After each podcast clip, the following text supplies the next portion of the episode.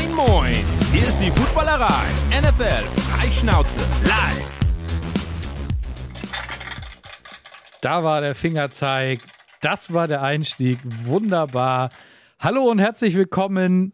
Es ist Montag, 19 Uhr. Es ist der erste Montag in dieser neuen NFL-Saison. Ich freue mich sehr. Der Tag gestern war wieder, ja, sehr speziell, anstrengend, wie auch immer. Ihr habt es ja sicherlich alle gesehen. Äh, wir haben einiges, worüber wir sprechen müssen. Und äh, auch wenn ich hier in Hamburg alleine sitze, bin ich natürlich nicht alleine. Ich sage Hallo zu Detti. Hallo, Detti.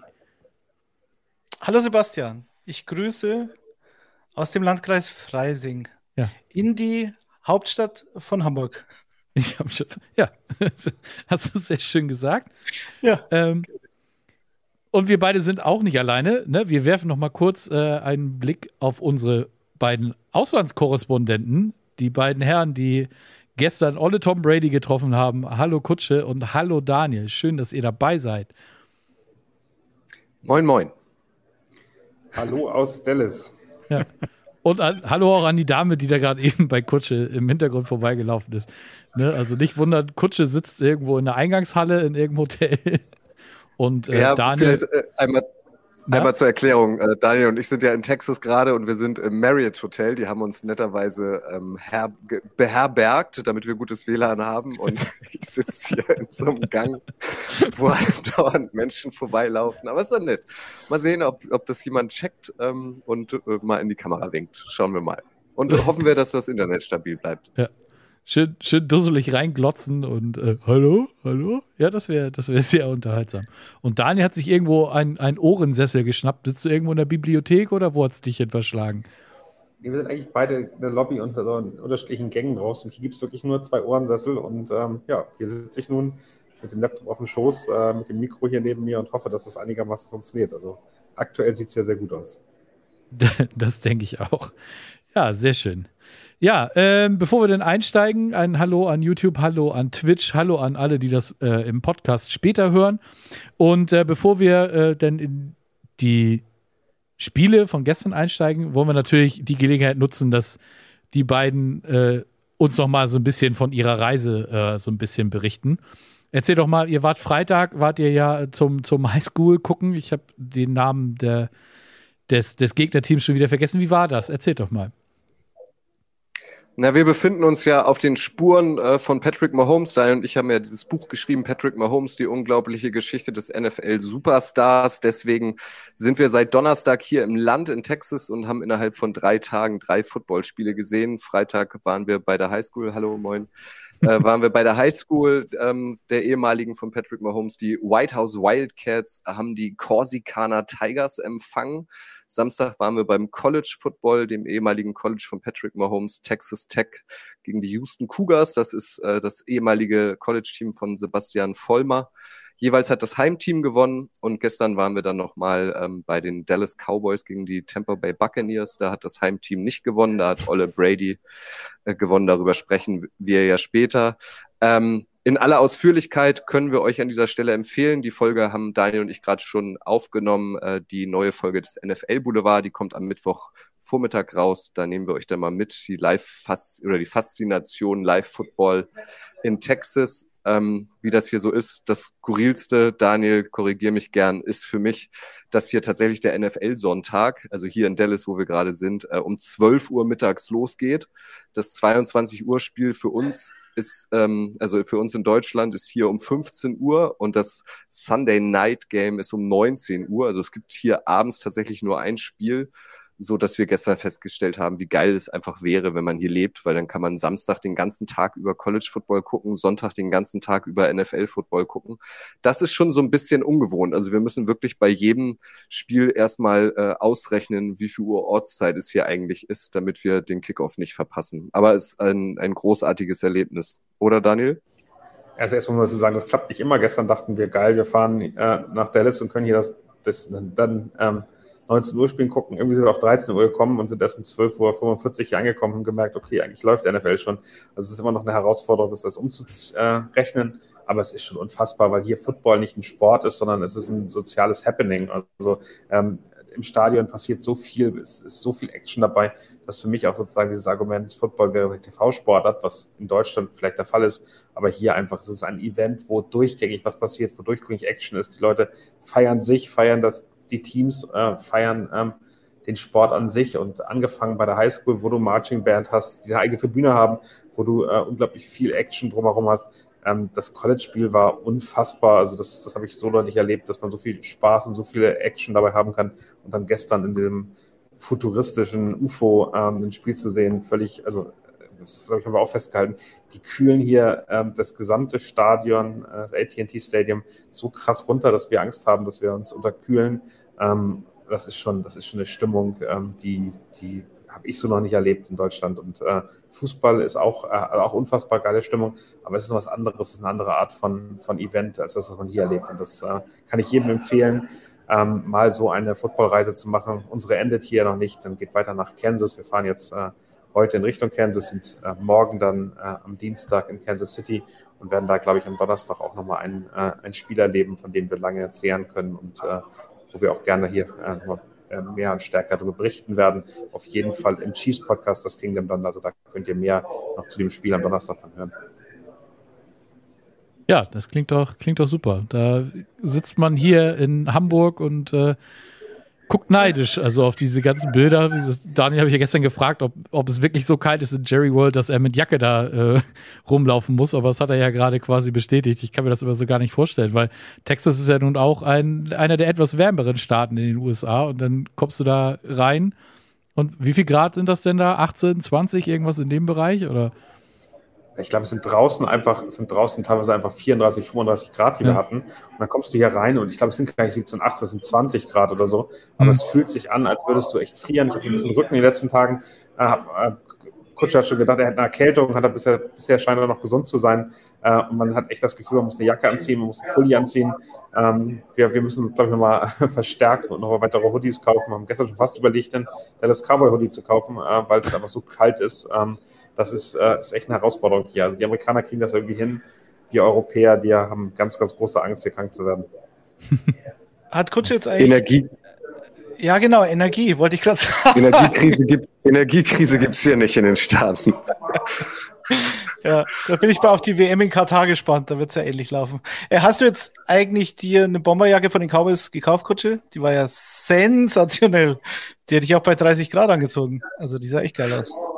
Also ich muss auch sagen, ähm, ich hatte mich so ein bisschen schockverliebt in eine silberne Bomberjacke. Ähm, aber ich habe mich nicht getraut, letztlich. Noch also ich, kannst ich, tra ich, tra ich, noch kannst du. Ich trage sie halt nicht. Die hat 125 Dollar gekostet und irgendwie 125 Dollar auszugeben für eine Jacke, die gut aussieht, die ich aber nie anziehe. Das fand ich dann irgendwie Blödsinn. Aber, aber sie war schon cool. Kutsche, ja, Kutsche, du musst jetzt noch deine, deine Browns-Geschichte dazu erzählen. Ich glaube, sonst macht das keinen Sinn. Ja, das stimmt. Also wir waren ja letzten äh, Herbst in London beim, beim London Game und da haben wir diese äh, National Vintage League Jungs kennengelernt. Da waren wir auch im Lager und da hatte ich ja auch fünf Bomberjacken an. Ich habe noch nie in meinem Leben übrigens eine Bomberjacke besessen, aber und habe mich dann schlauerweise für die Cleveland Browns Jacke entschieden. Hm. Und wir wissen ja, ähm, so mit großem Stolz läuft man, glaube ich, in diesen Tagen nach einem Transfer eines äh, bekannten Quarterbacks äh, nicht mit der Browns-Jacke durch die Gegend. Deswegen, die hängt seitdem auch im Schrank. Und ich hätte ihr jetzt, ich hätte dafür sorgen können, dass sie äh, Gesellschaft bekommt im Schrank in Form der Cowboys-Bomberjacke, aber ich habe es dann äh, sein lassen. Vielleicht bereue ich es irgendwann, ich weiß es nicht. Aber ich habe mich, um die Geschichte aufzulösen, dagegen entschieden, sie zu kaufen.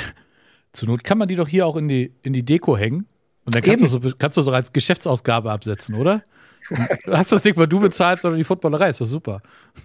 Ja, freut sich das Finanzamt. Das stimmt. Ja, siehst du. Ja, ne? mach das noch, bitte. Nein, ich habe sie nicht gekauft. Na gut. Aber dann, aber dann erzählt doch mal was zum äh, Hauptevent des Abends gestern. Wie, wie war es denn? Sunday Night Football, Buccaneers, Cowboys, äh, Nationalhymne. Also Haupt, Hauptevent, das Essen in der Pressebox ist unfassbar lecker. Ja, okay. Das war für mich das Hauptevent des gestrigen Tages, glaube ich. Ja. Was gab's da? Oder Kutsche? Ja, ich, ihr wisst ja, ich interessiere mich nicht so für Essen, deswegen äh, war es für mich nicht so das Hobby. Für mich waren die kurze Wege gut. Ich konnte immer zwischendurch nochmal wieder rausgehen, um schmücken zu gehen. Das fand ich wiederum gut. Nein, im Ernst, äh, Daniel hat es ja angedeutet. Also ich war schon in ein paar Stadien, aber das AT&T Stadium in Dallas ist der Hammer einfach. Also es ist, waren 90.000 Leute gestern da. Es ist irre futuristisch, so wie Daniel sagt. Dieser riesige Videowürfel, der da über dem Spielfeld hängt, ist beeindruckend. Also das ist ultra HD. Also man sieht nicht, dass es ein Bildschirm ist. Man denkt, das wäre echt. Ähm, der Bass in diesem Stadion ist unfassbar. Die machen unfassbare Stimmung. Also wer da nicht irgendwie angesteckt wird, äh, ist gefühlskalt oder bereits tot. Ähm, also die machen da wirklich ein riesen Event draus. Ähm, es waren sehr viele Buccaneers-Fans auch da. Das fand ich überraschend. Auch das mag ich irgendwie, dass die Cowboys-Fans sich einfach ganz entspannt mit den Buccaneers-Fans unterhalten. Ähm, ich ziehe da immer gerne den Vergleich. Ich ziehe da immer gerne den Vergleich zu Schalke ähm, gegen, gegen Dortmund. Da wäre das, glaube ich, nicht so Hand in Hand möglich. Das war schon cool. Also das war ähm, eine, eine coole Erfahrung. Aus Sicht der Cowboys ist das Spiel dann natürlich irgendwie enttäuschend zu Ende gegangen. Wir hatten dann noch die Möglichkeit, in die Kabine der Tampa Bay Buccaneers zu kommen, konnten noch Tom Brady äh, zum Deutschlandspiel fragen. Das seht ihr ja auf unseren sozialen Kanälen. Da hat er sich geäußert. Wir konnten noch ein Selfie machen. Also da waren wir wirklich totale Fanboys. Ähm, wenn man Tom Brady schon mal vor der Schnauze hat, quasi, dann muss man das irgendwie auch mit einem Foto verewigen. Gab es ansonsten da in dieser Kabine oder auf dem Weg dahin, äh, gab es da irgendwas Erwähnenswertes, also irgendeine Irgendeine Sache, die du so nicht erwartet hattest, wie die Presseleute da durchmarschieren und wie die, wie die Spieler dann da aussehen? Also du bist denen eben so nah wie nirgendwo anders. Es ist schon eine absurde Geschichte und wir haben uns ein bisschen fehl am Platz gefühlt, wenn du da in eine Kabine kommst mit knapp 50 Spielern, ähm, ja. die sich alle ausziehen, die sich dabei sind, gerade irgendwie zur Dusche zu gehen, ähm, die Scherze mit dir machen. Und Vita Vea war da, äh, da unterwegs, Lenny Fournette lief da rum und hatte Bock, irgendwie Spaß zu haben.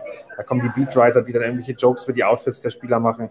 Das ist schon irgendwie, also diese NFL ist immer so distanziert und so weit weg und es ist eine künstliche Welt, in die niemand reinkommt. Und dann stehst du da plötzlich in dieser Umkleidekabine und bist denen so persönlich nah, wie du es dir überhaupt nicht vorstellen kannst. Das ist schon eine extrem merkwürdiger, merkwürdige Situation. Was mir noch aufgefallen ist, Bruce Arians rennt da immer noch rum, der für mich wie so ein falscher 50er da rumlief. Der kam, bevor das Spiel vor Ende war, kam er aus der Kabine, lief dann noch ein bisschen rum, grüßte irgendwelche Leute, ging dann wieder zurück und wir haben noch ein Foto von ihm gemacht. Irgendwie ist der dabei, aber auch nicht richtig. Also das ist eine ganz, ganz merkwürdige, merkwürdige Rolle. Und was uns so ein bisschen aufgefallen ist, ich glaube, Coach dir auch, ist, dass äh, Tom Brady einfach, also der wirkt ganz anders auf dem Spielfeld, aber auch wenn er in der Kabine ist. Ähm, also ich hätte teilweise gelangweilt von allem drumherum. Der macht einen Snap, gibt den Ball ab, wirft den Ball und dann langweilt er sich, bis der nächste Snap kommt, weil er irgendwie nichts zu tun hat.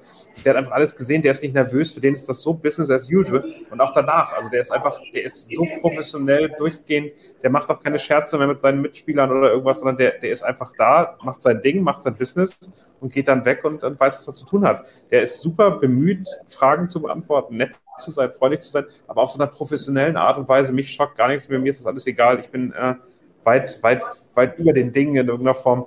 Das finde ich, fand ich extrem interessant, weil das, das ist mir bisher im TV so nicht aufgefallen.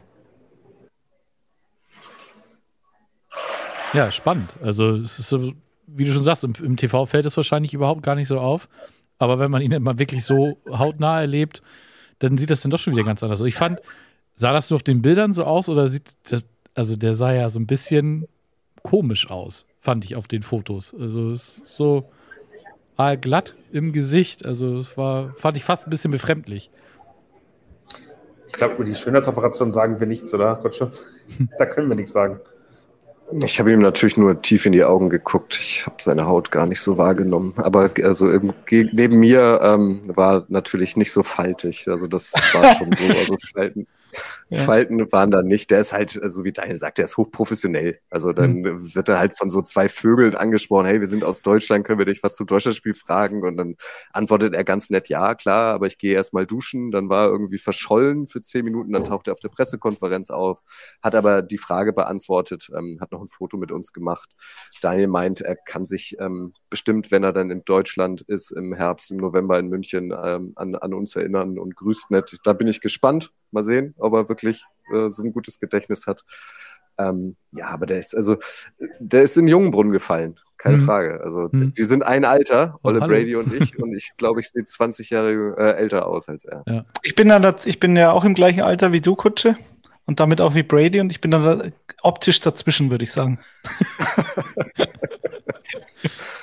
ich bin dann nur zehn Jahre älter. Ja. Ja, letztes ohne ja, Bart, ja. Da, das war aber auch wieder so ein, so ein ganz anderer Detti, ne? Das, also ja. Urlaub. Da ja. hast du, so, Wer ist das? Was Wer ist das? Der sieht ja aus wie Kanal? Tom Brady. Hast ja. du dir gedacht? Ja, genau. Ja, so. Einfach geht's. Das liegt am Bart, weil Brady keinen ja. Bart hat. Kutsche auch nicht. bei, Kutsche, bei Kutsche weiß ich nicht, woran es jetzt liegt. Kann, kann ich nicht sagen. Aber ja Vielleicht einmal äh, nochmal an dieser Stelle der Hinweis, also wenn euch mehr interessiert ähm, von äh, drei Spielen in 72 Stunden in Texas, ähm, am Mittwoch kommt der Boulevard raus. Wir wollen ja auch noch über andere Spiele sprechen. Unsere Empfehlung an euch ganz klar ist, das kostet immer ein bisschen Geld, keine Frage, aber wenn ihr sparen könnt, macht so eine USA-Reise mal. Es bringt wahnsinnig viel Spaß, es ist wahnsinnig intensiv, es ist ganz anders als am Bildschirm oder im Stadion in Deutschland.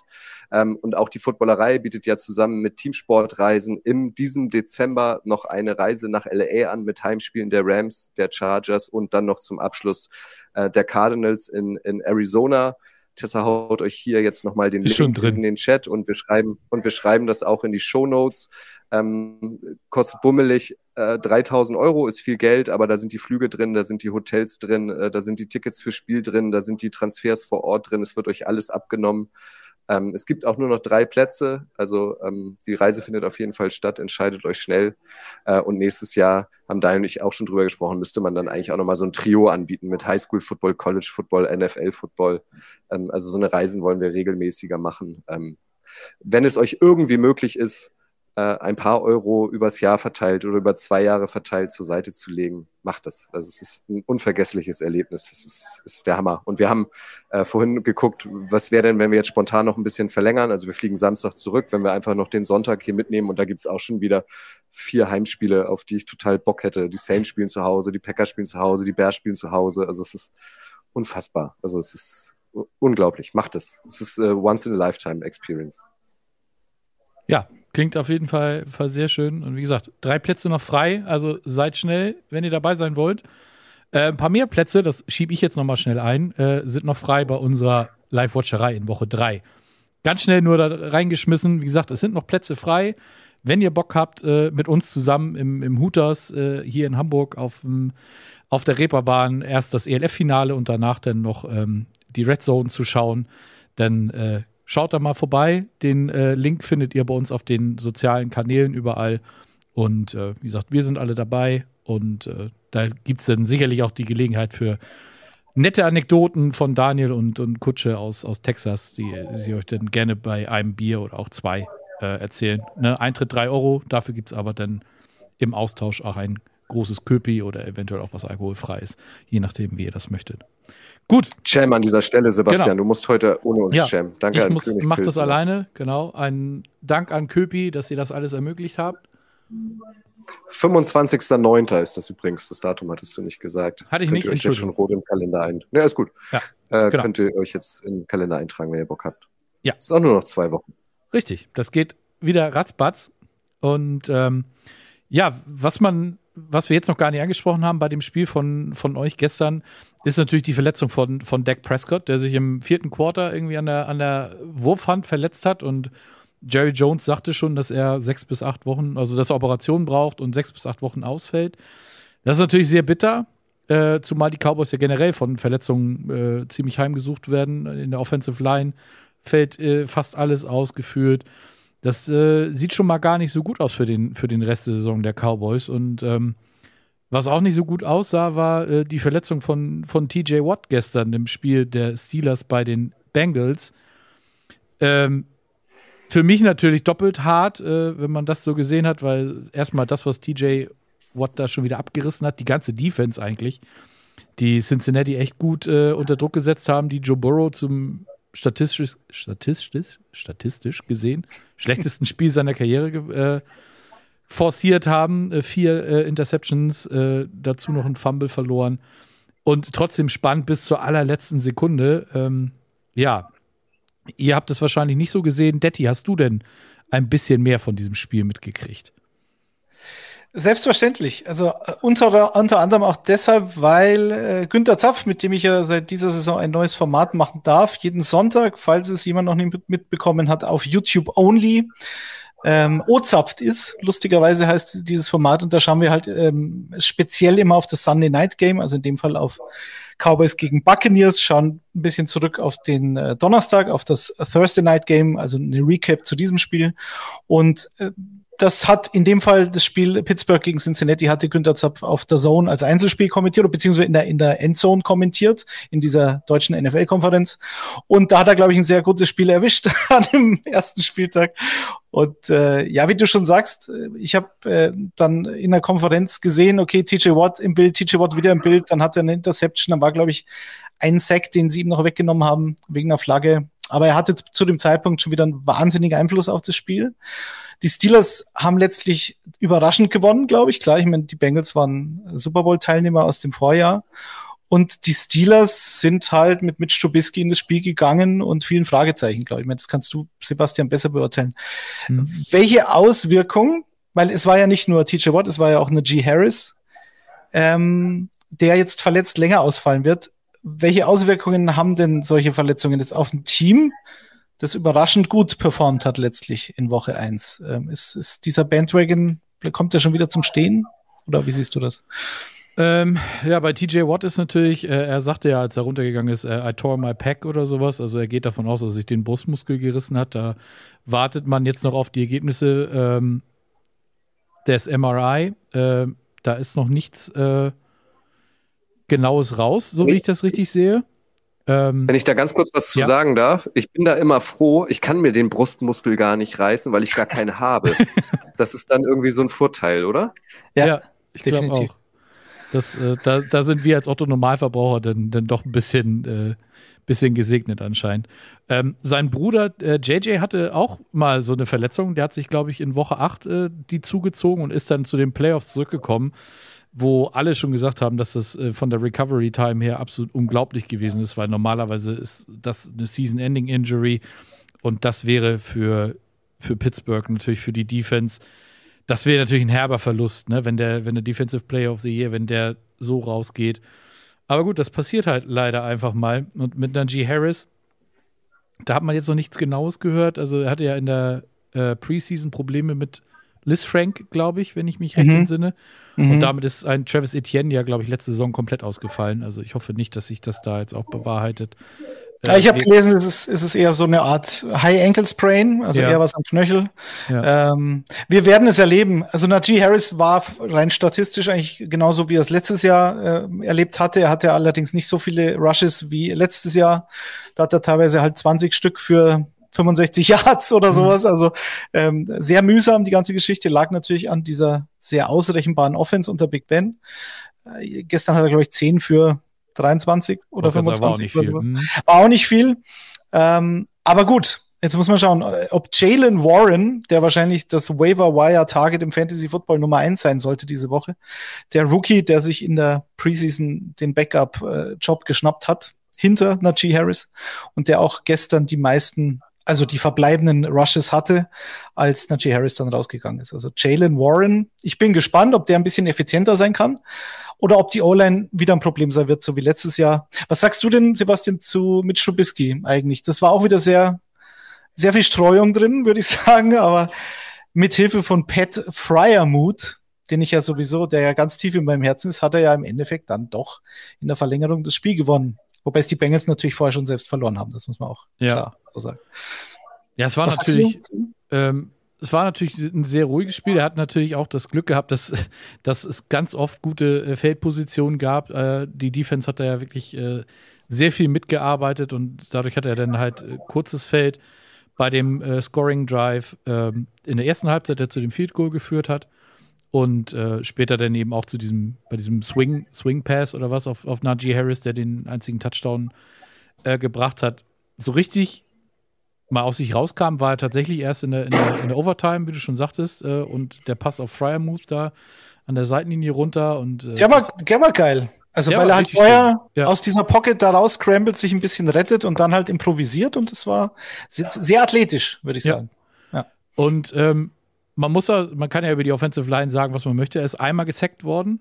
Ähm, Im Gegensatz zu, zu Joe Burrow, der, der fünfmal äh, oder sechsmal sogar gesackt wurde.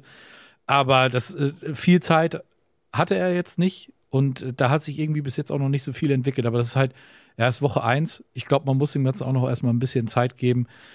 Man muss jetzt abwarten, also wenn, wenn Najee auch länger ausfällt, schön und einfacher wird es dadurch nicht.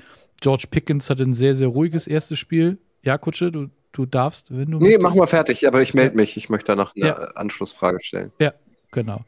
Also, wie gesagt, George Pickens, ruhiges, äh, ruhiges Debüt und ähm, dazu dann noch ein Chase Claypool, der ja ganz oft äh, diese Jet Sweeps, End-Arounds, davon hat er ja auch zwei, drei gekriegt. Und äh, das ist halt jetzt die Offense von Matt Canada und äh, bin gespannt, wie es da weitergeht mit Mitch und Co. Jetzt kommen die Patriots. Ähm, die haben sicherlich auch einiges zu beweisen, aber so richtig bange wird mir da nicht nach dem, was die gestern geleistet haben, muss ich gestehen. Kutsche? Ja, was mich interessiert, Sebastian, du bist da sicherlich ein bisschen emotionaler dabei gewesen als Mhm. wir. Wie hast du denn dieses äh, Kicking-Game vor allem am Ende des Spiels erlebt? Also das war ja unfassbar. Also das, das, der, der Sack hätte ja schon viel früher zugemacht werden können. Mit ganz weit links daneben, mit Goalpost-Treffen. also ähm, w- was sagt ihr denn dazu? Dieses Also- Kicking-Game plötzlich. Also für mich ging es ja ging's ja los zum Ende der Regulation, wo Minka Fitzpatrick den Ex Extrapunkt geblockt hat und so überhaupt erst die, die Verlängerung ermöglicht hat. Das war ja äh, Burrow of Chase mit zwei Sekunden noch auf der Uhr, äh, den Game-Tying Touchdown. Und ich habe gestern mit, mit Fabienne und Thomas geguckt. Liebe Grüße an dieser Stelle. Und Thomas, der ja auch Steelers-Fan ist, ist äh, bei dem Touchdown ist wutentbrannt aufgestanden und rausgegangen und kam dann wieder rein und hat dann gerade noch so den, den Block von, von Minka Fitzpatrick mitgekriegt. Und dann kam ja erst, also ich habe das nicht mitgekriegt, dass der Longsnapper der, der Bengals, dass der ausgefallen ist. Und dass das ein extrem wichtiger Faktor ist, den man sonst ja gar nicht auf dem Schirm hat eigentlich. Das hat man dann ja bei den Bengals gesehen, bei dem einen Kick, der ja, äh, das war ein 29 Jahre, da war der Snap halt so scheiße, dass äh, der Kevin Huber, der Panther, es nicht geschafft hat, den Ball noch so zu drehen, dass die Laces quasi nicht zum, zum Fuß hinstanden. Und so hat der äh, äh, McPherson, der ja ein absolut sicherer Kicker ist, das hat er in der ersten Halbzeit ja auch gezeigt, mit seinem 59 Jahre, äh, dass der den einfach mal links komplett daneben gesemmelt hat. Und danach war so ein bisschen, äh, glaube ich, auch so psychisch hatte man das Gefühl, dass die, die Bengals am liebsten nicht kicken wollten, weil äh, mit dem Backup-Longsnapper schwierige Geschichte. Und dann kommt Chris Boswell und hat den Sieg schon auf dem Fuß und setzt das Ding links an den Pfosten. Da war wirklich nur so Kopfschütteln, what the fuck, was ist hier jetzt schon wieder los? Und dann ging es ja wirklich noch so weiter bis zur letzten Sekunde. Ich dachte, wir kriegen zwei Unentschieden am ersten Spieltag. Ähm, ist dann Gott sei Dank ja nicht so gekommen. Naja, gut, aber ähm, gerade weil du das zweite, ähm, die, die, die zweite Verlängerungsgeschichte ansprichst, wo es auch ein Kicker-Drama gab. Ich weiß nicht, Kutsche, was, oder Dani, was ihr da mitbekommen habt, eigentlich gestern noch vor dem Dallas-Spiel, aber äh, Rodrigo Blankenship. Ähm, der Mann mit dem besten Namen aller Zeiten, eines Kickers, glaube ich, und der Mann mit Brille, ähm, hatte ja auch die Chance in der Verlängerung und hat dann aus 42 Yards ähm, rechts vorbeigeschossen und zwar ohne einen Backup-Longsnapper und ohne äh, einen geblockten Extrapunkt oder einen geblockten äh, Versuch. Also äh, es war, es war für Kicker kein guter Tag, würde ich sagen. Es gab natürlich wieder ein paar Helden. Ähm, der dritte Kicker, der dann letztlich noch versagt hat, war Randy Bullock äh, im Spiel der Giants. Für die Podcast-Hörer, ich trage eine Giants-Cap. Das ist mein ähm, Saquon Barkley Fantasy Giants Utensil, das ich jetzt die ganze Saison sonntags tragen werde, weil ich habe an ihn geglaubt und er hat mich nicht enttäuscht. Aber klar, wenn Randy Bullock im Spiel der Titans gegen die Giants ähm, äh, kurz vor Schluss das Ding aus 47 Yards, glaube ich, war es, reinmacht, dann wäre auch dieses Spiel anders gelaufen. Ähm, habt ihr da was mitbekommen, Kutsche? War das heute ein großes Thema in den Medien? Diese, diese Kicker-Fails gestern? Ehrlich gesagt, also bei uns ist es jetzt wie spät? 12.39 Uhr, 12.29 Uhr. Äh, wir hatten noch keine Chance, in die Medien zu schauen. ähm, ob das hier ein großes Thema ist, weiß ich nicht. Wird es aber mit Sicherheit sein. Ähm, es erinnert mich so ein bisschen irgendwie an letzte Saison. Also der Trend setzt sich irgendwie fort. Klar sind Kicker entweder schnell die Helden oder schnell die Loser. Ähm, aber gleich in Woche 1 äh, gab es wieder ähm, ja, diverse Kicks, die, über die diskutiert wird, diskutiert werden. Ähm, und ich habe das Gefühl, dass so die Position des Kickers noch schneller ausgetauscht wird ähm, als, in den, als in den letzten Jahren. Auch wenn man so die Offseason oder jetzt so die, die letzten Roster-Cuts ähm, beobachtet hat, da ist ja wahnsinnig viel los auf diesem Kickermarkt. Ähm, da wird auch keine Rücksicht mehr auf Namen genommen. Ich würde es schade finden, wenn Rodrigo äh, deswegen gecuttet wird. Also das ist echt ein Scheißjob mittlerweile, oder Daniel? Ja, es geht ja prinzipiell schon weiter. Ähm, die positive Richtung war bei den Chiefs. Ähm, da ist Harrison Butker mit Verletzung im Viertel ausgefallen, kam Ende des Spiels wieder und der Safety Justin Reed hat ähnlich wie in der Preseason übernommen, hat einen Field Goal von zwei getroffen ähm, und hat äh, extra Punkt gemacht. Muss man, muss äh, man extra, einen extra Punkt gemacht extra von zwei, genau. Und hat aber auch den Kickoff gemacht, der dann über die Endzone hinausgeflogen ist. Das war schon sehr beeindruckend. ja. ähm, und ähm, da dachte man einige schon drüber nach, äh, wenn der weiter daran trainieren würde, vielleicht kann man dann Roster-Spot sparen. Äh, ich hoffe es nicht, weil äh, Batka schon, schon ein besonderer Teil der Chiefs ist. Aber ähm, das könnte echt nochmal interessant werden, wenn andere Spieler plötzlich den, den Job übernehmen können, in der Art und der Qualität. Ähm, das wäre, glaube ich, der positive äh, Kicker-Thema. Macht die Position Kutsche, die Kicker in so einer Mannschaft haben jetzt aber auch nicht besser und stärker, wenn ähm, die mal eben kurz vor dem Safety ersetzt werden können. Ich kann mich erinnern, da gab es mal ein Hard Knocks mit den Cincinnati Bengals. Das ist aber auch schon wieder zehn Jahre oder noch länger her und da hat äh, Chad Johnson, aka Chad Ochocinco, in der Preseason darauf bestanden zu kicken und hat dann auch einen Kickoff gemacht und ein Field Goal, soweit ich weiß. Also ähm, der war ja begeisterter Fußballspieler. Ich glaube, er hat sich selbst für besser gehalten, als er letztlich war, aber er konnte zumindest einigermaßen gut kicken. Also ähm, ich glaube, das ist schon reizvoll äh, für, für einen Footballer, da auch mal einen Teil durchzuschneuzen. Ähm, Sei es aus 30 Yards oder sei es bei einem Extrapunkt. Aber es ist ja auch mittlerweile nicht mehr so kurz wie früher. Also ähm, Kudos an Justin Reed, auch an Harrison Butker, weil der hat dann nämlich ein 54 Yard Field Goal verwandelt. Nicht, dass es in diesem Spiel irgendwie von Bedeutung gewesen wäre, aber mit, mit, also der konnte wirklich kaum mehr laufen und hat den Anlauf stark verkürzt. Also hat dann, glaube ich, nur einen Schritt Anlauf genommen, um dieses Standbein nicht zu belasten. Vielleicht für euch oder für die, für die Zuhörer und Zuschauer da draußen, wir werden es ähm, montags in dieser Saison ein bisschen anders machen. Wir werden nicht mehr jedes Spiel durchkauen. Ähm, dafür haben wir das Frühstücksei als Podcast. Das haben viele von euch sicherlich schon gehört. Das kommt immer Montagmorgens raus und ähm, behandelt natürlich das, das Sunday Night Game, aber ähm, auch alle anderen Spiele in einer gegebenen Kürze des Sonntags. Und wir konzentrieren uns dann eher so ein bisschen auf die, auf die großen Storylines. Was aber bleiben hm. wird, Sebastian, ist, ja. Dank an König Pilsner, der König der Woche. Korrekt? Ja, das ist korrekt. Und äh, in Woche 1 haben wir uns, äh, wir haben ja, wir haben diesmal auch so ein bisschen uns überlegt, dass wir die, die Runner-Ups noch mitnennen. Und, die Kronprinzen. Ähm, die Kronprinzen, genau, so hat, so hat Detti es genannt.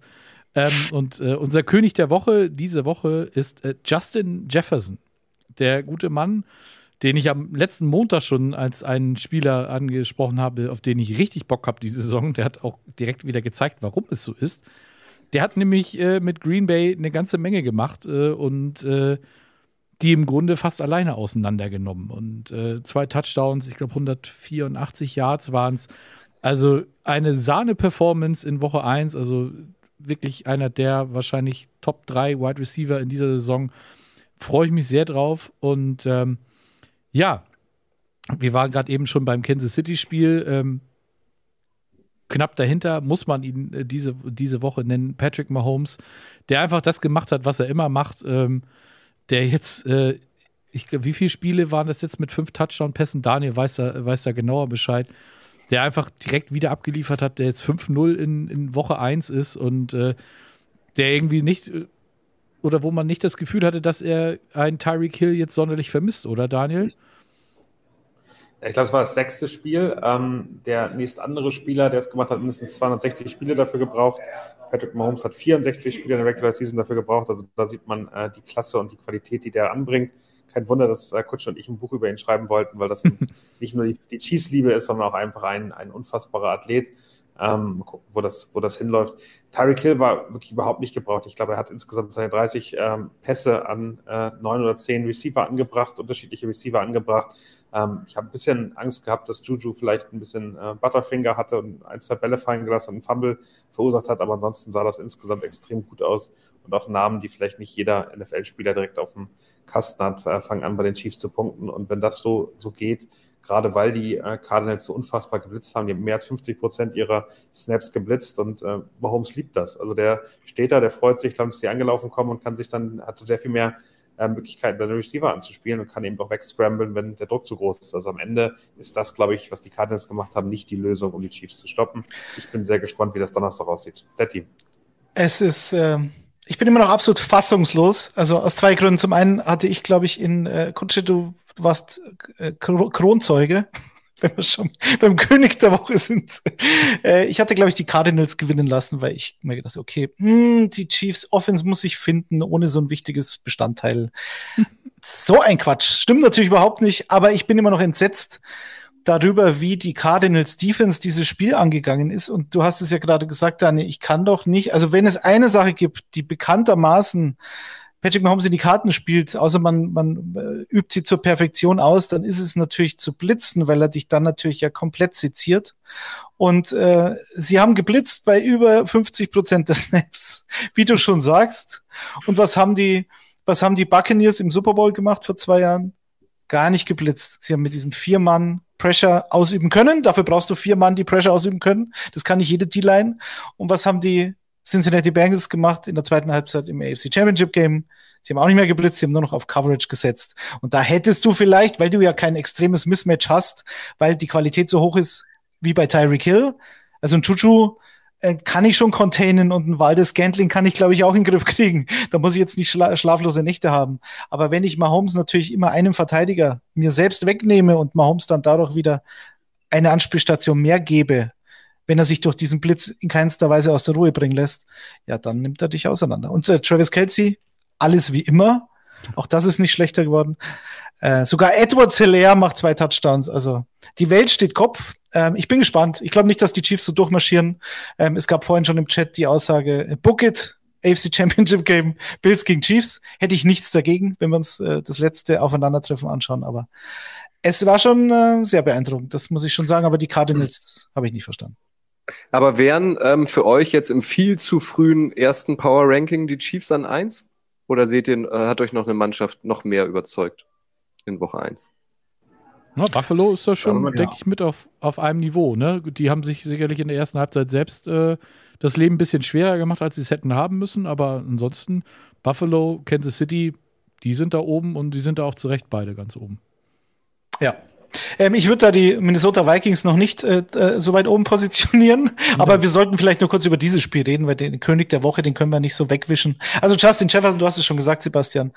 Ähm, sensationelle Performance. Auch hier frage ich mich wieder, was die Packers Defense da so im Kopf gehabt hat, weil ähm, sie haben halt viel Zone gespielt, das war Justin Jefferson recht. Das hat man ja gesehen. Er war ja ständig gefühlt ein Kilometer frei, weil er sich halt dann genau in diese, in diese Schnittstellen da reingestellt hat. Und Jair Alexander hat ihn ständig übergeben. Er ist dann in die Zone reingelaufen, nur war stand halt da keiner mehr. Also das war, das war auch schrecklich mit anzusehen. Und äh, ich glaube, Alexander hat sich nach dem Spiel auch ein bisschen drüber aufgeregt, dass er eben nicht diese Man-to-Man-Coverage hatte. Auf der anderen Seite, er war schon ab und zu Man-to-Man gegen Justin Jefferson und sah halt auch nicht gut aus. Also äh, ich glaube, Jeff gegen Jefferson hättest du gar nichts anrichten können. Wie habt ihr denn, äh, falls ihr es mitbekommen habt, ansonsten Sebastian, hm. wie seht ihr denn so das Hauptproblem bei dieser Packers Offense? Weil die Defense war extrem enttäuschend, wenn man davon ausgeht, dass das die beste Packers Defense seit Jahren ist. Ist sie, glaube ich, auch. Und ich glaube, die kommt auch noch. Sie haben halt gestern viel falsch gemacht, aber die Offense war ja auch sehr enttäuschend. Es fehlten zwei Tackles, beide Starter. Ich weiß nicht, ob wir Bakhtiari generell noch mal sehen, auf dem Niveau zumindest. Ja. Ähm, aber Jenkins fehlte auch. Also, das muss man schon mit, mit einkalkulieren und man muss mit einkalkulieren, dass die Packers letztes Jahr auch einen Sack gekriegt haben in Woche 1. Aber wie, was, was hat dich überrascht negativ bei den Packers in der Offense, Sebastian? Ähm, die haben ja auch noch John, John Runyon, den, den Guard haben sie auch noch verloren, ne? Und äh, mhm. naja, du, was halt ganz eklatant auffällt, ist, dass du auf Wide Receiver den Mann, den du verloren hast, halt nicht adäquat ersetzt hast. Das, dass das schwer wird, das war, glaube ich, jedem klar. Aber ähm, wenn ein, ich, ich habe das gar nicht gerafft, dass Sammy Watkins jetzt in Green Bay spielt. Das war für mich. Hallo? Als ich den Namen gehört habe, das war für mich, ich so, Mann, was ist denn hier passiert? Sammy Watkins Season, also bitte, das war der, der, der Super Sleeper, aber er schläft immer noch. Ja, für Woche 1 Fantasy, also das, ähm, schwer enttäuschend. Ja. ja vielleicht, vielleicht ist er durch, das kann ja, tatsächlich sein. Genau, dann hast du halt noch einen Alan Lazar und, und äh, Randall Cobb. Das ist halt, äh, Robert Tonyan ist zurückgekommen, der, der Titan, der war ja letzte Saison verletzt auch raus. Das sagt ganz okay aus, aber ansonsten war bei den Packers offensiv auch irgendwie gar nichts los. Darius Smith, der ehemalige Packer, der war anscheinend äh, gut motiviert, äh, seinem alten Team zu zeigen, dass es nicht so gut war, ihn, ihn gehen zu lassen. Aber irgendwie, wie du schon sagtest, letzte Woche, äh, letzte Woche, letzte Saison gab es von den Saints in Woche 1 auf den Sack von, von Jameis Winston mit, mit, mit einem irren Spiel, wo auch alle dachten, was ist denn da jetzt zur Hölle passiert. Ich weiß nicht, ob Green Bay das so ein bisschen braucht, so einen Kaltstart in die Saison, damit sie dann danach dann wieder ihre 13 Spiele in Folge gewinnen können und dann sagen, ja, war, war, jetzt, war Betriebsunfall, ist nichts passiert, aber ähm, so generell Minnesota bin ich, bin ich echt gespannt drauf. Jetzt neu offensiven Head Coach, das scheint dem dem Kirk Cousins auch ganz gut zu tun. Ne? Also so wie ich das gesehen habe, das war ja durchaus äh, ansehnlicher als das, was er mit, letztes Jahr mit Mike Zimmer da äh, fabrizieren konnte, musste, durfte, wie auch immer.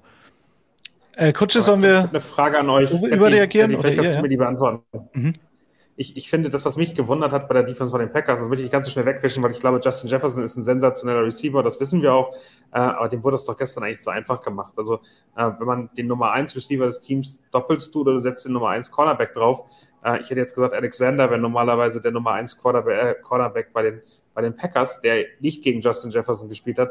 Und dann hat man eben gesehen, dass ein äh, Justin Jefferson die, die etwas schwächeren Cornerbacks dann schon ziemlich zerstört. Ist das nicht einfach auch ein taktischer Fehler der Packers gewesen? Das hatte ich ja schon, schon gesagt, genau. Also das, mhm. das habe ich nicht verstanden, ja. Genau, das war das Hauptproblem. Weil wenn du, wenn du ihm das Leben so leicht machst, dann, äh, dann zerpflückt er dich. Was Devin Cook zum Beispiel hat auch ein gutes Spiel gemacht.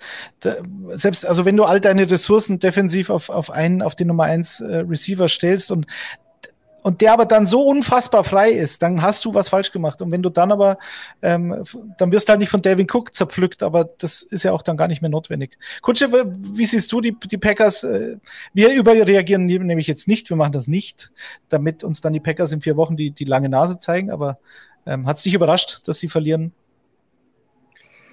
Es hat mich vor allem überrascht, wie sie verloren haben. Und es hat mich vor allem überrascht, ähm, dass Olle Rogers schon in Woche 1 ähm, so schlechte Laune hat. Also das war ja unfassbar. Ich weiß noch, vor dem Spiel ähm, ist uns aufgefallen, dass er nochmal schön beim Friseur war und sich ja. schick gemacht hat für die neue Saison. Also er sieht ja jetzt nicht mehr ganz so verlottert aus.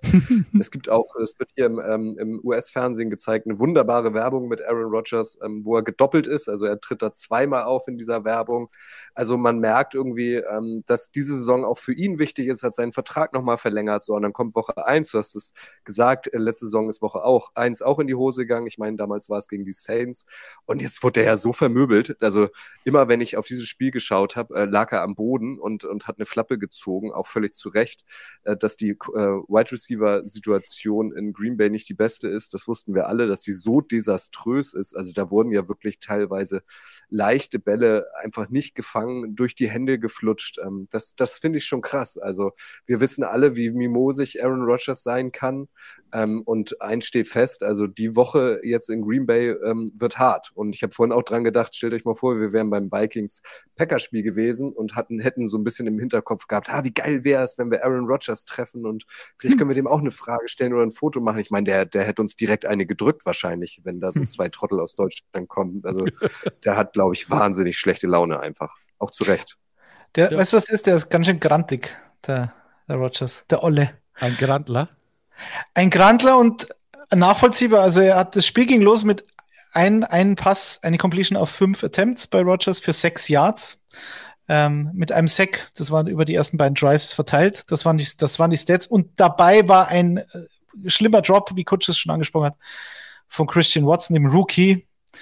Und das ist vielleicht genau, also das wäre ein 75-Jahr-Touchdown gewesen, dann steht 7-0. Das muss man schon auch mal sagen.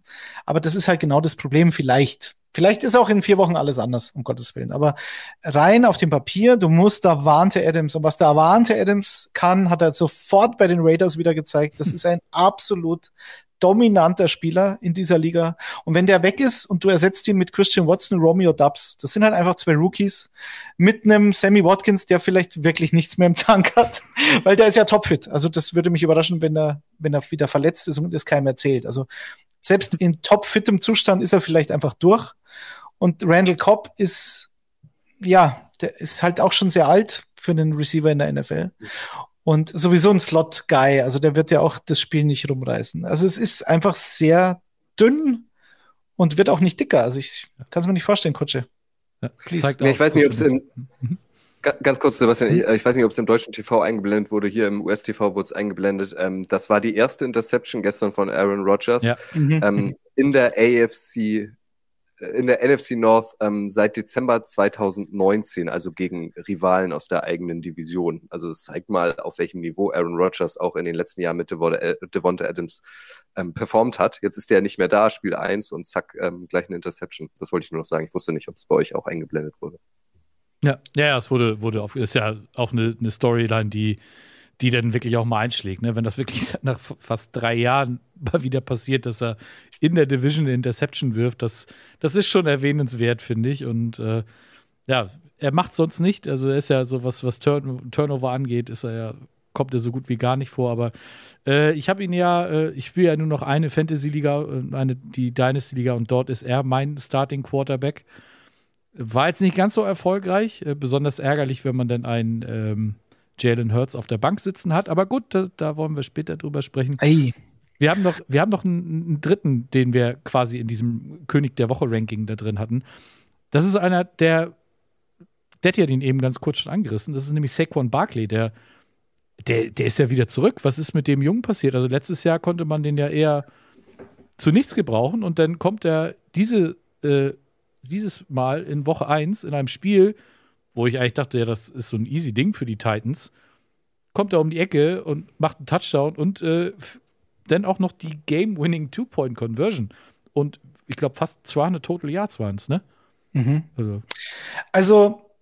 ich, also es ist ja immer leicht, das dann zu sagen, aber bei, also bei Saquon Barkley muss ich wirklich sagen, das hat, das habe ich auch geglaubt, dass der noch mal kommt. Also das, da waren alle, alle News aus dem Camp und von allen Beat-Reportern und keine Ahnung, also auch natürlich vor dem Hintergrund Fantasy Football, aber ähm, dass der Spieler noch was im Tank hat, dass der noch gar nicht so alt ist, wie man immer denkt.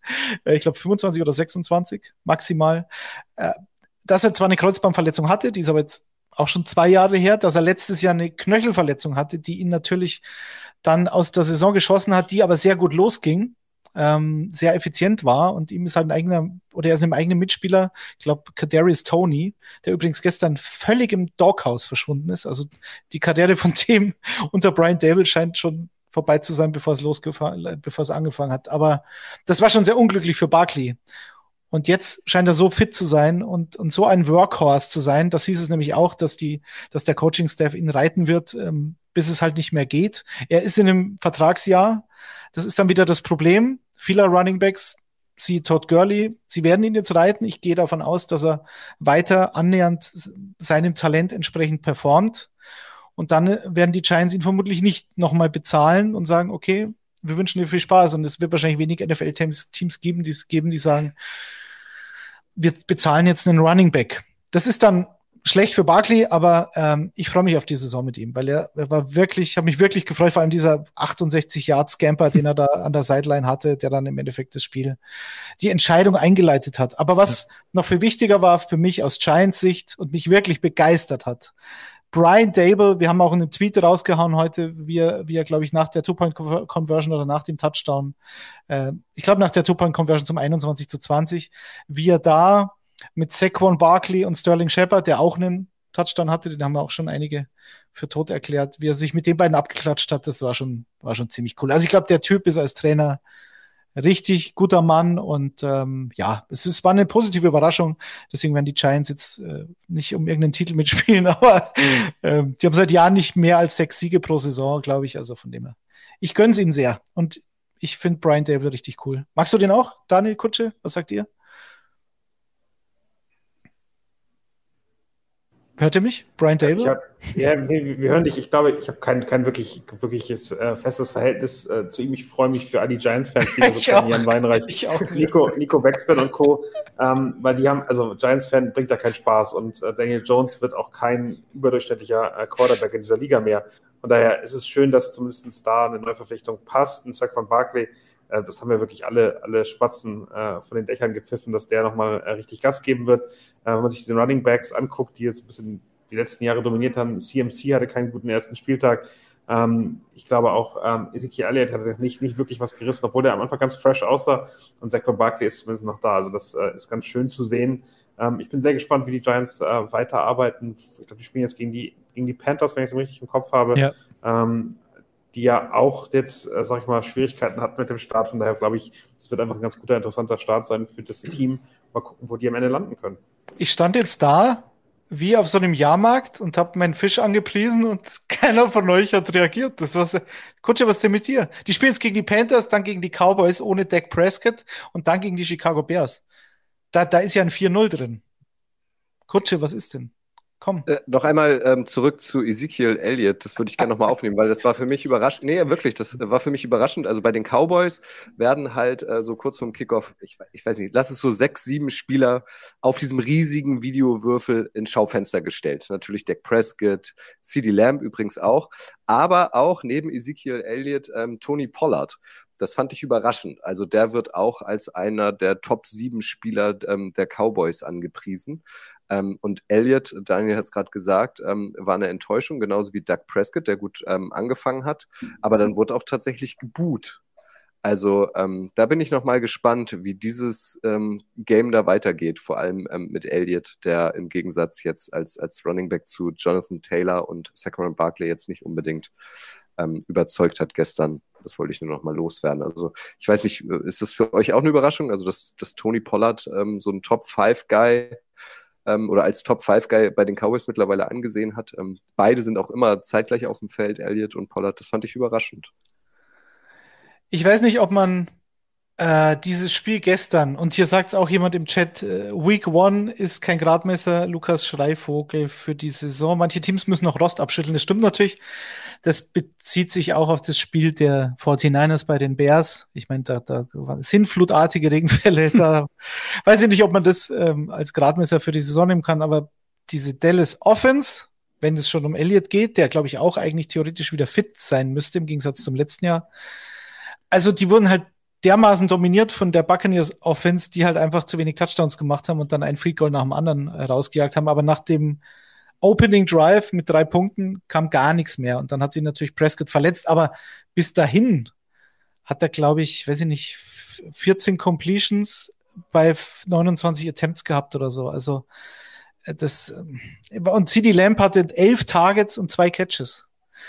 Also ich glaube, die Cowboys haben generell ein Problem in der Offense. Das ist jetzt nicht zwingend Sieg Elliott. Also der kommt mir ein bisschen zu, zu schlecht weg, weil der hat letztes Jahr mit einem angerissenen vorderen Kreuzband, das ist dann nicht ganz so schlimm wie das hintere äh, gespielt, aber muss man schon, muss man schon auch sagen. Äh, ja. Gut, hast du, hast, hast du noch, äh, Sebastian, äh, irgendwelche Honorable Mentions für die Könige der Woche? Kyle Phillips fand ich, wenn wir bei dem Giants-Spiel sind, von den Titans. Der Rookie war sehr stark, hätte ihn fast das Spiel gewonnen, wenn Bullock das Field Goal nicht verschießt. Ja. Ähm, Mika Fitzpatrick haben wir angesprochen von den Steelers. Und ja. wir sollten nicht vergessen, äh, EQ und Armon Ra St. Brown, bevor Twitter jetzt wieder mit der belgischen Fahne wedelt. Aber innerhalb von zwei Minuten und 14 Sekunden, glaube ich, haben die beiden ja. Jungs äh, jeweils einen Touchdown erzielt. Und das äh, war schon ein bisschen historisch. Ich weiß nicht, wer Armon Ra St. Brown im aktuellen Sportstudio vor ein paar Wochen gesehen hat, aber ein wahnsinnig sympathischer Typ und schlagfertig, lustig, kein Roboter, wirklich bin, bin Fan. Amon Ra macht weiter, wo er aufgehört hat. Also ich finde, man kann auf jeden Fall Justin Herbert auch nochmal erwähnen, auch keine mhm. Enttäuschung, hat super gespielt, ähm, hat da eigentlich äh, fortgesetzt, ähm, wo er zuletzt geendet hat. Also ähm, da, da, hat man nicht das Gefühl, dass er irgendwie noch ein bisschen braucht, um reinzukommen. Wer mich auch positiv überrascht hat, um bei diesem ähm, Spiel zu bleiben, ist Khalil Mack. Also der ja, hatte ja auch einen sehr dominanten Auftritt, nachdem er irgendwie zuletzt bei den Bears in der Versenkung äh, verschwunden war, dann zu den Chargers gewechselt ist. Man wusste nicht so recht, hm, ist dessen Zeit mhm. vielleicht vorbei, aber also dessen erster Auftritt bei den Chargers, ähm, Chapeau, oder? Auf jeden Fall. Ja, da bin ich anderer Meinung, Kutsche. Ich finde find die Chargers haben, haben mich underwhelmed äh, am Spieltag 1 aus zwei Dingen. Einmal, die Raiders haben eine unfassbar schlechte O-Line. Alex Leatherwood wurde gecuttet. Kein Wunder, dass die so viel Druck machen können. Äh, und auf die andere Seite ist, wenn man sich das Justin Herbert äh, Offense angeguckt hat, dann war die wieder so unspektakulär, so statisch, so fast langweilig wie in der letzten Jahr, obwohl der Typ einfach was drauf hat und viel mehr drauf hat, als er da zeigen darf. Dass, das ist, dass dieses Spiel überhaupt knapp geworden ist. Also am Ende, wenn der eine Pass auf der Devante Adams ankommt, dann gewinnen die Raiders dieses Spiel. Das darf nicht passieren. Die haben unfassbar schlechten äh, Quarterback-Leistung gehabt. Ähm, sind Derek Carr, würde ich weiterhin sagen, auch wenn wir heute Abend noch nicht gesehen haben, der schwächste Quarterback dieser, dieser Division.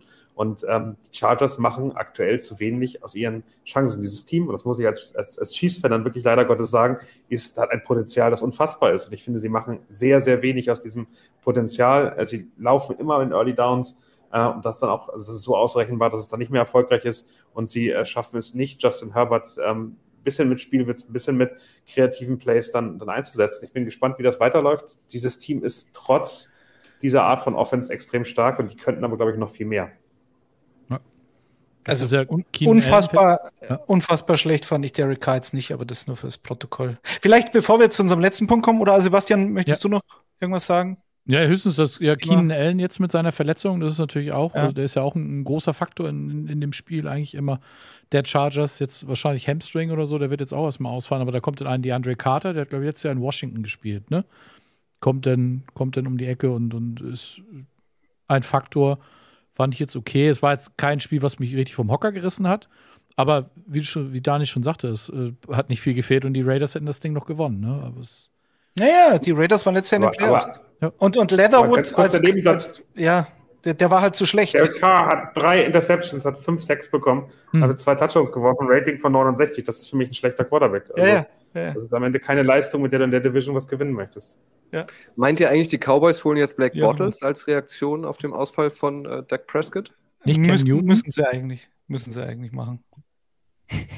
Cooper Rush ist ja, der kann, kann nicht die Antwort sein. Tut mir leid. Also das, äh Gesagt, der kann ja nur laufen bei dem Nachnamen. Ja, genau. Sonst würde er ja Cooper Fro heißen, oder?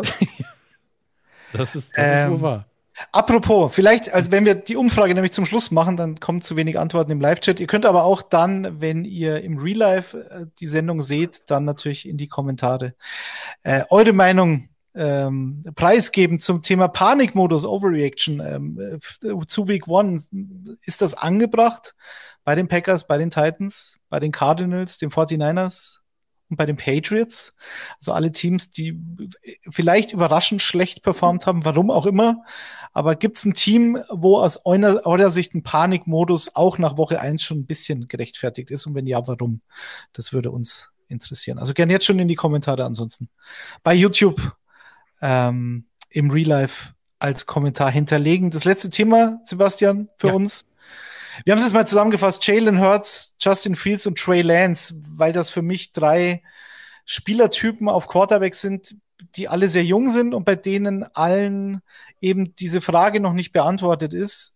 Sind sie gut genug für die Liga? Also sind sie sogar ein Difference Maker in der Liga oder eben nicht? Und können sie sich als Passer in der Liga behaupten? Weil äh, ihr, ihr Rushing Upside ist bei allen drei gleich. Justin Fields, Jalen Hurts und Trey Lance. Wie die drei sich geschlagen haben. Und das war, glaube ich, doch äußerst unterschiedlich, wenn man es so beurteilen kann. Vielleicht fängst du an?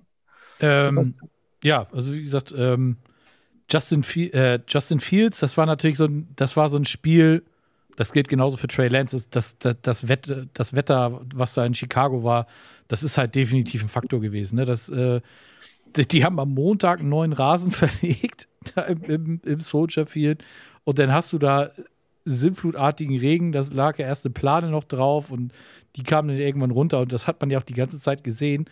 Dass das kein Spiel ist, was jetzt unbedingt Quarterback-friendly ist, das ist, glaube ich, klar. Ähm, Trey Lance, ich habe bei ihm ganz oft das Gefühl gehabt, dass der sehr schnell äh, von seinem eigentlichen Gameplan abweicht und dann doch eher selbst läuft. Das macht ein Jalen Hurts auch, aber bei dem wirkt das irgendwann noch irgendwie so ein bisschen überlegter und äh, wir haben das Spiel ja nun, oder alles ja nur in der, ich habe es nur in der Red Zone gesehen, aber Detroit ist ja in früh, Führung gegangen früh und dann auf einmal kam, wurde dann mal wieder nach Detroit geschaltet und dann stand das, keine Ahnung, ich glaube 21-7 für, für Philly. Die haben ja zwischenzeitlich, glaube ich, nachher nochmal mit 17 Punkten im vierten Quarter geführt und dann auf einmal kamen sie dann nochmal komplett ran. Ähm, bei Hertz bin ich halt gespannt, ob der wirklich auch wie du schon sagtest, ob der im Passing-Game überhaupt mal so ein richtiger, ja, Difference-Maker werden kann. Er hat, mit AJ Brown hat er, äh, AJ Brown? Ja, mhm. AJ Brown. Ja, ähm, hat er natürlich einen Top-Receiver gekriegt, der auch gut im Spiel gewesen ist, auch über 100, 100 Receiving Yards gehabt, wenn ich mich jetzt nicht ganz stark täusche. Ähm, das sind schon, schon alles Faktoren, aber dass das Spiel überhaupt noch mal so eng geworden ist, das darf doch eigentlich auch gar nicht passieren, oder? Ja, die, die Defense der Eagles war halt nicht besonders gut, oder? Was sagt ihr beiden? Naja, also es kann ja fast nicht sein, dass die, die Lions ähm, dann doch wieder so eng verlieren. Hm. Setzt sich das entweder fort? Wir sind doch mhm. alle gehypt jetzt von den Lions seit Hard Knocks, seit Kniescheiben Dan. verlieren sie wieder so ein Spiel. Ja, geht so. Ich fand sie, also, dass du dieses Spiel, dass du so zurückkommst, dass du dann 38, 35 verlierst, da ist für mich eigentlich nur Positives. Ich meine, natürlich verlieren sie knapp, ist blöd, ist ärgerlich, aber das Spiel war ja schon weg. Und dann nochmal so zu kommen, finde ich bemerkenswert. Also das, das, hilft dieser Entwicklung in Detroit, vor allem, dass die Offense so viele Punkte generieren kann. Das ist schon, das macht schon Hoffnung. Und äh, Jared Goff ist halt Jared Goff. Ähm, das, das wird sich auch nicht mehr ändern. Der, der wird weiter Amon Ra durch die Mitte als im Slot der wichtigste Mann sein in der Passing Offense. DJ Chark hat einen langen Touchdown gefangen, ähm, in, in enger Coverage eigentlich. Also der Wurf war gut, der, dass er, dass er mit dem Ball runterkommt, war ziemlich geil. Also der kann schon dieser Outside Receiver sein. Das hat er auch bei den Jaguars teilweise gezeigt, wenn er mal nicht verletzt war. Es passt schon. TJ Hawkinson ist noch da. Die Andre Swift war sensationell.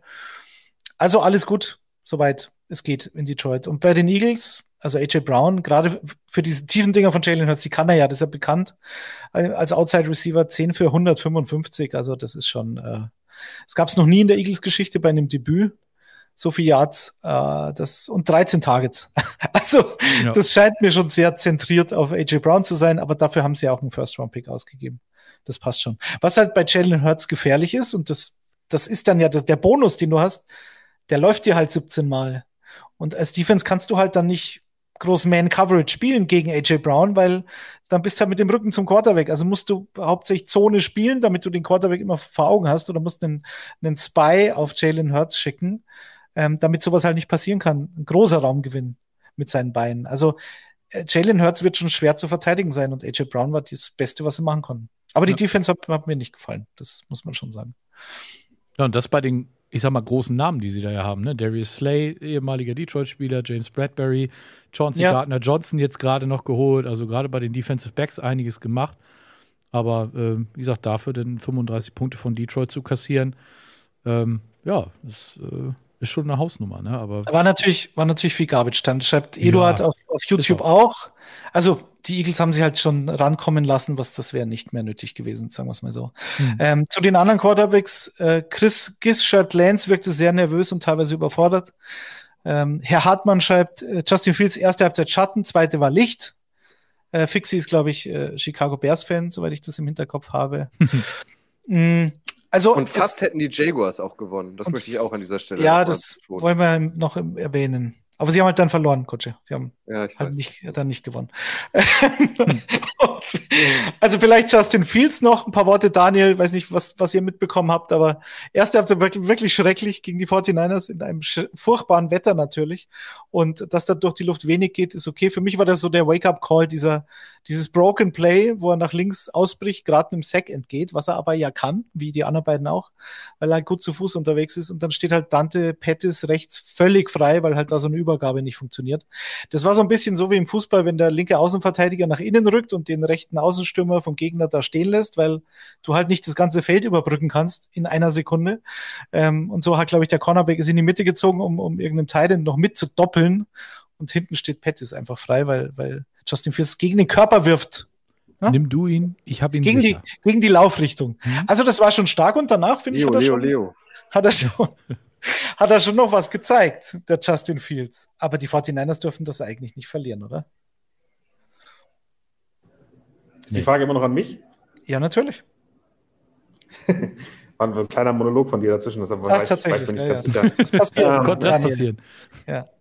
Ähm, also ich, ich glaube, Justin Fields ähm, lebt auf. Ähm, man hat das Gefühl, er ist deutlich besser als letzte Saison. Also da ist der, ist der Coachingwechsel ihm, glaube ich, positiv ähm, entgegengekommen. Trotzdem, das Spiel gestern ist ganz, ganz schwer zu werten. Das war, glaube ich, für mich das größte Upside, die größte Überraschung, dass die 49ers, die ja schon, sag ich mal, potenziell hoch eingeschätzt werden, äh, gegen die Bears verlieren, die irgendwie keiner auf dem Schirm hatte. Er hat natürlich mit dem Wetter zu tun, hat aber eben auch mit Justin Fields eine klare Steigerung, einer klaren Einstellung und einer ordentlichen Leistung äh, von ihm zu tun, die zeigen kann, dass er in diese Liga gehört. Und ähm, ich bin wirklich sehr interessiert, wie das, wie das weitergeht, ähm, ob er es schafft zu zeigen, dass, dass er diesen Starting-Job äh, in Chicago weiterhin haben soll und Teil dieses Rebuilds ist. Und äh, das werden wir, glaube ich, die nächsten Wochen sehr, sehr stark sehen. Für mich war das gestern eher ein Pluspunkt äh, als ein Negativpunkt, äh, um zu zeigen, zeigen, dass er in, in der Rolle äh, weiter, weiter gehen kann. Trey Lance auf der anderen Seite, ähm, da haben wir Jimmy G ja immer direkt hinten dran schon, wenn der mal ein schlechtes Spiel macht. Das Spiel gestern war nicht so doll, kein, kein Touchdown geworfen. Ähm, ist, ist dann am Ende zu wenig, glaube ich, aus seiner Sicht. Und ähm, da werden wir mal gucken, wie dann die Statements, die, die, die Nachrichten in zwei, drei Wochen aussehen, wenn es mehr solche Spiele gibt. Weil dann wird vielleicht wieder nach, äh, nach Garoppolo gerufen. Was schreiben denn die Leute im Chat eigentlich ähm, zum, zum Panic-Mode? Welche Teams werden da genannt? Äh, äh, noch, noch keine. Bis auf die 49ers, ich weiß nicht, wie es bei, bei, bei Twitch ist. Das mit den 49ers kam aber von einem Bears-Fan. Der Leuchtturmwärter. Äh, Panikmodus habe ich ein wenig wegen der Offense der Cowboys. Mit Deck lief es schon wirklich mehr als dürftig und jetzt ohne ihn wird es sicher spannend werden. Ich glaube, dass nach dieser Saison, je nachdem wie die ausgeht, einige Leute ihre Koffer packen müssen, inklusive Head Coach. Und dann schreibt er noch, Running Back sehe ich Sieg auch mittlerweile weit hinter Pollard. Ähm, ja, dass äh, Mike McCarthy, äh, sein, des, dass sein Stuhl wackelt, das ist, glaube ich, kein Geheimnis, seit Sean Payton auf dem Markt ist, ähm, dass, äh, dass der da durchaus Ambitionen haben könnte, dass er weggeht. Das ist, wie gesagt, äh, würde mich jetzt nicht überraschen. Ähm, kann ich durchaus verstehen. Wie gesagt, wenn der jetzt acht Wochen ausfällt, äh, wenn es da blöd läuft, ist die Saison dann halt auch wirklich schon wieder durch, ne? Ja, ich bin bei den, bei den 49ers gespannt, was da passiert, sagen wir es mal so, weil, also Lance, Trey Lance gestern in dem Wetter ja, aber boah, 13 von 28, das ist schon nicht gut. Und jetzt ist Elijah Mitchell auch keine Überraschung. Der war letztes Jahr schon immer wieder verletzt. Das Knie gefällt mir nicht. immer wieder das Knie bei Mitchell und man muss sehen, wie lange ausfällt. Und ansonsten, die, die 49ers haben ein furchtbares Spiel gemacht, dürfen sie nicht verlieren. Zwölf Penalties für 99 Yards. Ähm, keine Ahnung, zwei, zweimal 15 Yard Penalties bei einem Drive, also bei dem ersten Scoring Drive, glaube ich. Äh, das ist einfach, keine Ahnung, völlig undiszipliniert und ja, und so verlierst halt dann so ein Spiel. Also sehr überraschend und ging dann auch ziemlich schnell, oder? So im letzten Viertel ja. auf einmal für Chicago. Hoppala, was ist denn jetzt passiert? Ja. Ähm, aber gut. Kittelschorsch ähm, war ja auch wieder nicht dabei, ne? Der Kittelschorsch war nicht dabei, daran ja. lag's. Aber die NFC West ist relativ schwachbrüstig gestartet. Wenn, wenn Seattle heute Nacht dann auch noch verliert, dann äh, wissen wir, dass es vielleicht doch nicht mehr die beste Division ähm, in der NFL ist oder beziehungsweise die zweitbeste hinter der AFC West. Das okay. ist, finde ich, ein guter Punkt, äh, Detti sagt. Ähm, die NFC West hat heute Nacht noch ein Kracherspiel, würde ich sagen. Die Rückkehr von äh, Russell Wilson äh, als Bronco zu den Seahawks. Ähm, wahrscheinlich hat das Spiel schon stattgefunden, wenn zumindest ähm, ihr, die uns als Podcast hören, äh, diese Episode euch reingezogen habt. Deswegen sei an dieser Stelle nochmal ähm, die aktuelle Folge von Icing the Kicker euch ans Herz gelegt. Die ist am Donnerstag rausgekommen, kommt jetzt immer donnerstags raus. Da blicken wir auf die interessantesten Duelle des kommenden NFL-Spieltags. Ähm, da hat Daddy als ähm, äh, Russell Wilson Jünger als Seattle Seahawks Fan ähm, sich natürlich auch schon zu geäußert, wie er glaubt, dass dieses Spiel ausgeht. Das machen wir an dieser Stelle mal nicht, sondern sprechen noch, ich will das auf keinen Fall vergessen, deswegen habe ich auch meine Brille schon aufgesetzt über einen weiteren Quarterback, ähm, den wir ganz am Anfang einmal angesprochen haben, Joe Burrow. Ähm, da haben wir nämlich in der aktuellen Folge der Gewinnspielerei äh, ein T-Shirt ähm, für euch verlost. Ähm, das ist das letzte Mitbringsel vom Super Bowl in äh, Los Angeles. Ein T-Shirt mit Joe Burrow hinten drauf. Äh, Original Super Bowl Merch in der Größe XL. Ihr konntet mitmachen auf unserem Instagram-Kanal, in dem ihr äh, drunter kommentieren musstet einfach nur, was euer Super Bowl-Tipp ist. Und das wollen wir jetzt auflösen. Ich ähm, scroll hier die ganze Zeit so nebenbei und einer von euch müsste mal Stopp sagen. Dann haben wir, können wir nämlich dieses T-Shirt auch verschicken. Du musst aber sagen, wer Stopp sagen muss, sonst sagt keiner Stopp. Dann entscheide ich mich für Sebastian. Stopp. Stopp bei Klodwig 73. C H-L-O-D-W-I-G 73. Klodwig 73. Herzlichen Glückwunsch. Der tippt übrigens auf Bills gegen Rams äh, auch wenn das Eröffnungsspiel nicht gut war von den Rams. Ähm, du hast gewonnen. Falls du uns hier live zuschaust, schreib uns gerne eine Direktnachricht bei Instagram mit deinem Klarnamen und deiner Adresse, falls du uns später hörst oder nicht dazu kommen solltest, uns zu hören, ähm, dann schreiben wir dir ähm, in den nächsten Stunden eine Direktnachricht und informieren dich über deinen Gewinn. Vielen herzlichen Glückwunsch an dieser Stelle und vielen Dank an alle, die mitgemacht haben. Joe Burrow als Steelers-Fan, Sebastian, würdest Ja. du so ein T-Shirt tragen oder geht das nicht? Nein, das geht nicht. Aber ich bin, darf ja eh nicht teilnehmen. Rechtsweg ist ja ausgeschlossen oder so. Das ist vollkommen richtig. ja, siehst du. Ähm, ich würde es ich würd's nehmen, aber Ja, ist ja du. bekannt. Ähm, ich möchte noch nachreichen bei YouTube ein paar Kommentare zu den, zu den jungen Quarterbacks. Oliver schreibt, Trey Lance ist ein Bust. Ähm, Giants Pride sch- schreibt, ich finde, bei diesem Spiel ist es schwierig, die Leistungen zu bewerten. Bezieht sich wahrscheinlich auf die 49ers Geschichte. Ich würde es Justin Fields gönnen, aber sehe in der Mannschaft selber nicht so viel Potenzial. Ähm, für Fields wird sich zeigen. Stefan schreibt mit 49ers Logo, Lenz darf in seiner Rookie-Saison ruhig Fehler machen. Man muss junge Spieler nach einem mäßigen Spiel nicht gleich vor den Bus werfen. Völlige Zustimmung. Horus 37 gibt Lance ein wenig Zeit und dann wird das auch noch, der hat jetzt gefühlt zwei Jahre kaum gespielt. Murray Believer schreibt, Kutsche, was macht der Mann mit dem Messer hinter dir? Vielleicht solltest du das mal checken. Deswegen, deswegen kneift es so im Rücken. Jetzt verstehe ich es erst. Michael Myers ist hier unterwegs. Und zum Abschluss, Trey Lance hat eine der besten, eines der besten Coaching-Staffs und es war sein erstes Spiel in dieser Saison. Wartet es ab. Ein schönes Schlusswort. Ja. Wir sollten abwarten. Genau. Genau. Abwarten. Tee trinken. Genau.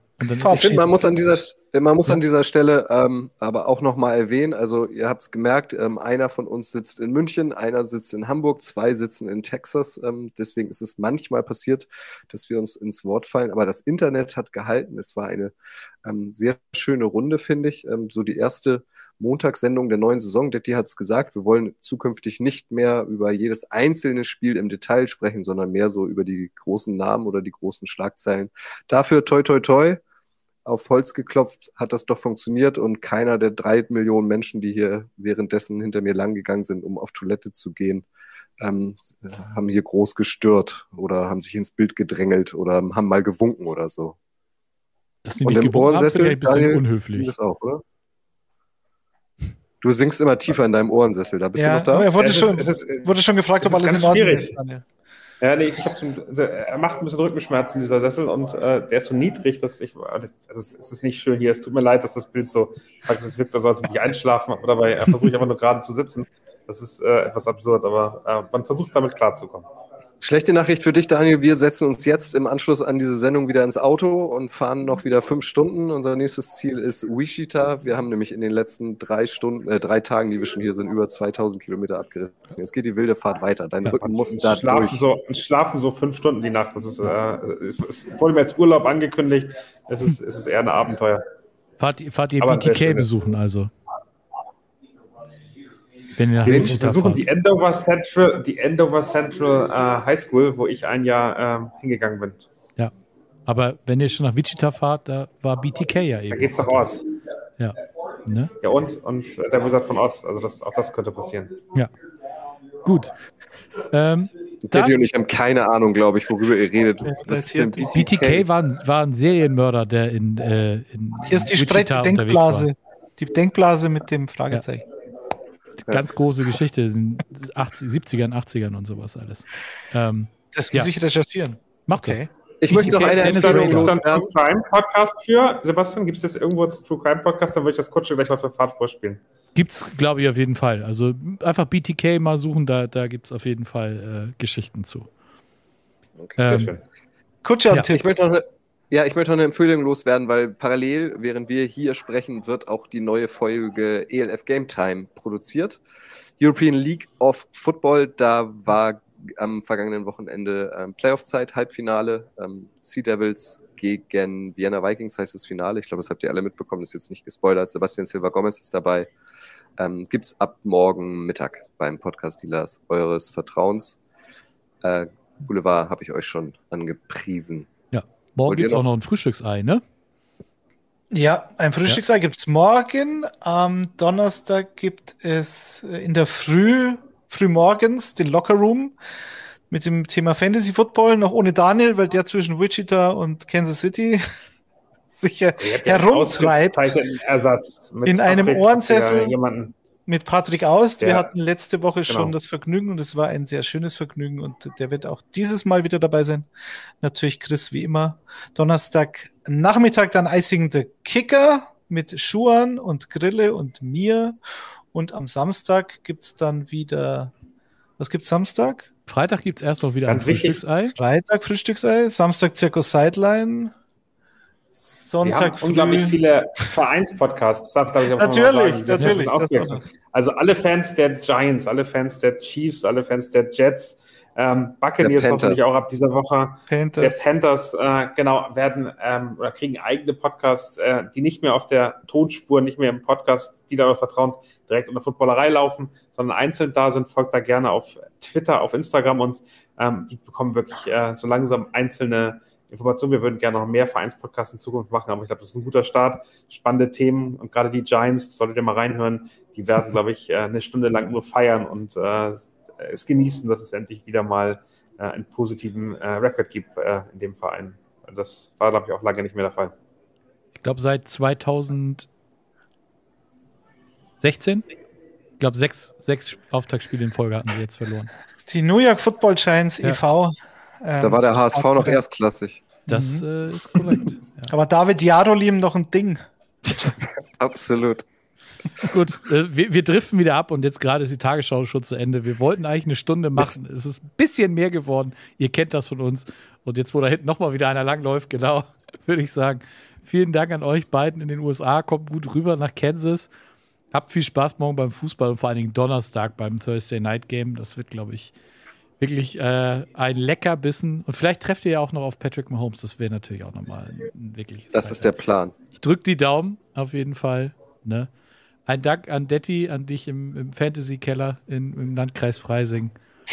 Und äh, auch natürlich einen Dank an euch alle, die ihr dabei gewesen seid. Und, äh, Und an Chris. und an Chris, genau, der hochbegeistert Unser in der Technik. Sam nach Deutschland. Genau, Charmant. Wie immer. Ja. Genau. Ich Wir glaube, er schmeißt uns gleich raus. Deswegen an dieser Stelle vielen Dank und bis zum nächsten Mal. Macht's gut. Ciao. Ciao. Ciao. Das war's für heute. Bis zum nächsten Mal in der Fußballerei.